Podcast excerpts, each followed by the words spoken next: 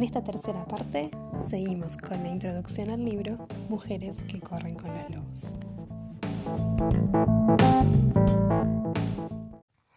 El arquetipo de la mujer salvaje y todo lo que ésta representa es la patrona de todos los pintores, escritores, escultores, bailarines, pensadores, inventores de plegarias, buscadores, descubridores, pues todos ellos se dedican a la tarea de la invención y esta es la principal ocupación de la naturaleza instintiva. Como todo arte reside en las entrañas, no en la cabeza. Puede rastrear y correr, convocar y repeler puede percibir, camuflarse y amar profundamente. Es intuitiva, típica y respetuosa con las normas. Es absolutamente esencial para la salud mental y espiritual de las mujeres. Por consiguiente, ¿qué es la mujer salvaje? Desde el punto de vista de la psicología arquetípica y también de las antiguas tradiciones, ella es el alma femenina, pero es algo más, es el origen de lo femenino es todo lo que pertenece al instinto, a los mundos visibles y ocultos. Es la base. Todas recibimos de ella una resplandeciente célula que contiene todos los instintos y los saberes necesarios para nuestras vidas. Es la fuerza vida, muerte, vida, es la incubadora. Es la intuición, es la visionaria, la que sabe escuchar, es el corazón leal. Anima a los seres humanos a ser multilingües, perdón hablar con fluidez los idiomas de los sueños, la pasión y la poesía. Habla en susurros desde los sueños nocturnos, deja en el territorio del alma de una mujer un áspero pelaje y unas huellas llenas de barro, y ello hace que las mujeres ansíen encontrarla, liberarla y amarla. Es todo un conjunto de ideas, sentimientos, impulsos y recuerdos. Ha estado perdida y medio olvidada durante muchísimo tiempo. Es la fuente, la luz, la noche, la oscuridad, el amanecer. Es el olor del buen barro y la pata trasera de la raposa. Los pájaros que nos, nos cuentan los secretos le pertenecen. Es la voz que dice, por aquí, por aquí. Es la que protesta a voces contra la injusticia. Es la que gira como una inmensa rueda. Es la hacedora de ciclos. Es aquella por cuya búsqueda dejamos nuestro hogar, es el hogar al que regresamos, es la lodosa raíz de todas las mujeres, es todas las cosas que nos inducen a seguir adelante cuando pensamos que estamos acabadas. Es la incubadora de las pequeñas ideas sin pulir y de los pactos. Es la mente que nos piensa. Nosotras somos los pensamientos que ella piensa. ¿Dónde está? ¿Dónde la sientes? ¿Dónde la encuentras? Camina por los dos por los desiertos, los bosques, los océanos, las ciudades, los barrios y los castillos. Vive entre las reinas y las campesinas, en la habitación de la casa de huéspedes, en la fábrica, en la cárcel, en las montañas de la soledad. Vive en el gueto, en la universidad, en el gueto, en la universidad y en las calles. Nos deja sus huellas para que pongamos los pies en ellas. Deja huellas donde quiera que haya una mujer que es tierra fértil. ¿Dónde vive? En el fondo del pozo, en las fuentes, en el éter anterior al tiempo. Vive en las lágrimas y en el océano, en la savia de los árboles. Pertenece al futuro y al principio del tiempo. Vive en el pasado y nosotras la llamamos. Está en el presente y se sienta a nuestra mesa. Y se sienta a nuestra mesa. Está de detrás de nosotras cuando hacemos cola y conduce por delante de nosotras en la carretera. Está en el futuro y retrocede en el tiempo para encontrarnos. Vive en el verdor que asoma a través de la nieve, vive en los crujientes tallos del moribundo maíz de otoño, vive donde viven los muertos a por un beso, y en el lugar vive, por, vive donde vienen los muertos a por un beso y en el lugar al que los vivos envían sus oraciones. Vive en donde se crea el lenguaje, vive en la poesía, la percusión y el canto. Vive en las negras y en las, y en las apoyaturas y también en una cantata, en una sextina y en el blues. Es el momento que procede al estallido de la inspiración. Vive en un lejano lugar que se abre paso hasta nuestro mundo. La gente podría pedir una demostración o una prueba de su existencia, pero lo que pide esencialmente es una prueba de la existencia de la psique. Y, puesto que nosotros somos la psique, también somos la prueba. Todas y cada una de nosotras somos la prueba no solo de la existencia de la mujer salvaje, sino también de su condición en la comunidad.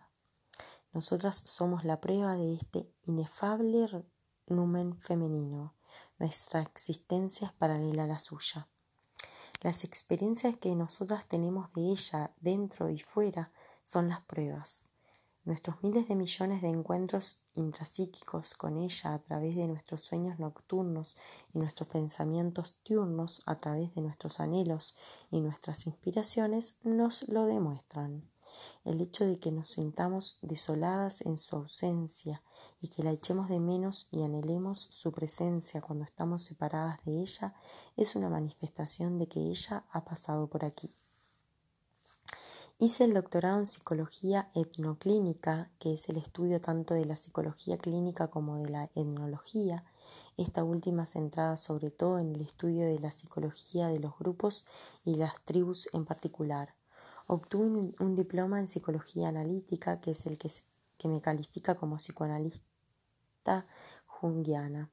Mi experiencia vital como cantadora me se mondó, poeta y artista me inspira también en mi trabajo con las personas que se someten a psicoanálisis. A veces me preguntan qué hago en mi consulta para ayudar a las mujeres a recuperar su naturaleza salvaje. Doy mucha importancia a la psicología clínica y la psicología del desarrollo, y para curar utilizo el ingrediente más sencillo y accesible, los relatos. Examinamos el material de los sueños de la paciente, que contiene muchos argumentos y narraciones. Las sensaciones físicas y los recuerdos corporales de la paciente también son relatos que se pueden leer y llevar a la conciencia. Enseño además una modalidad de poderoso trance interactivo muy parecido a la imaginación activa de Jung, lo cual da lugar también a unos relatos que contribuyen a aclarar el viaje psíquico de la paciente. Hacemos aflorar a la superficie el yo salvaje por medio de preguntas concretas y del examen de cuentos, leyendas y mitos. La mayoría de las veces, tras un tiempo, acabamos por encontrar el mito o el cuento de hadas que contiene toda la instrucción que necesita una mujer para su desarrollo psicológico. Estas historias contienen el drama espiritual de una mujer. Es algo así como una obra teatral con instrucciones escénicas representación y atrezo. El oficio de hacer constituye una parte importante de mi trabajo. Trato de conferir fuerza a mis pacientes, enseñándoles los antiquísimos oficios manuales, entre ellos las artes simbólicas de la creación de talismanes, las ofrendas y los retablos, que pueden ser cualquier cosa, desde unos simples palillos envueltos en cintas hasta una complicada escultura. El arte es importante, pues evoca las estaciones del alma o algún acontecimiento especial o trágico del viaje del alma. El arte no es solo para una misma, no es un jalón en la propia comprensión, es también un mapa para las generaciones venideras. Como es natural, el trabajo con cada paciente se realiza de forma personalizada, pues no cabe duda de que cada persona es distinta pero en mi trabajo con las pacientes estos factores son siempre los mismos y constituyen el fundamento del trabajo de todos los seres humanos que los han precedido, de mi propio trabajo y también del vuestro. El arte de las preguntas, el arte de los cuentos, el arte manual, son todos productos de algo y ese algo es el alma. Cada vez que alimentamos el alma, garantizamos su desarrollo. Espero que se percaten de que estos son medios tangibles para suavizar antiguas cicatrices, sanar viejas heridas y enfocar de otro modo las cosas, y de que, al recuperar los oficios añejos, se consigue de una manera práctica hacer visible el alma. Los cuentos que aquí reproduzco para explicar la naturaleza instintiva de las mujeres son en algunos casos relatos originales y en otros casos versiones literarias distintas que yo he escrito basándome en los relatos que me contaron mis tíos y tías, abuelitas y abuelos, amas y opa. Oma y opas. Las mayores de mi familia cuyas tradiciones orales se vienen transmitiendo ininterrumpidamente desde tiempos inmemoriales. inmemoriales. Algunos son documentos escritos de mis encuentros directos, otros son de tiempos pasados y todos nacen del corazón. Los expongo con todos los detalles y en toda su arquetípica integridad y los presento con el permiso y la bendición de tres generaciones vivas de narradores de cuentos de mi familia que comprenden las sutilezas y las exigencias de los cuentos entendidos como fenómenos curativos. Añado algunas de las preguntas que planteo a mis pacientes y a otras personas a las que ofrezco mis consejos para que consigan recordarse a sí mismas. Detallo también para los lectores algunos de los métodos, el hábil y experto juego con el cual las mujeres consiguen retener el numen de su tarea en la memoria consciente. Todas estas cosas contribuyen a favorecer la convergencia con el valioso yo salvaje. Los cuentos son una medicina. Me sentí fascinada por ellos desde que escuché el primero. Tienen un poder extraordinario. No exigen que hagamos, seamos o pongamos en práctica algo. Basta con que escuchemos. Los cuentos contienen los remedios para reparar o recuperar cualquier pulsión perdida. Los cuentos engendran emociones, tristeza, preguntas, anhelos y comprensiones que hacen aflorar espontáneamente a la superficie el arquetipo, en este caso la mujer salvaje.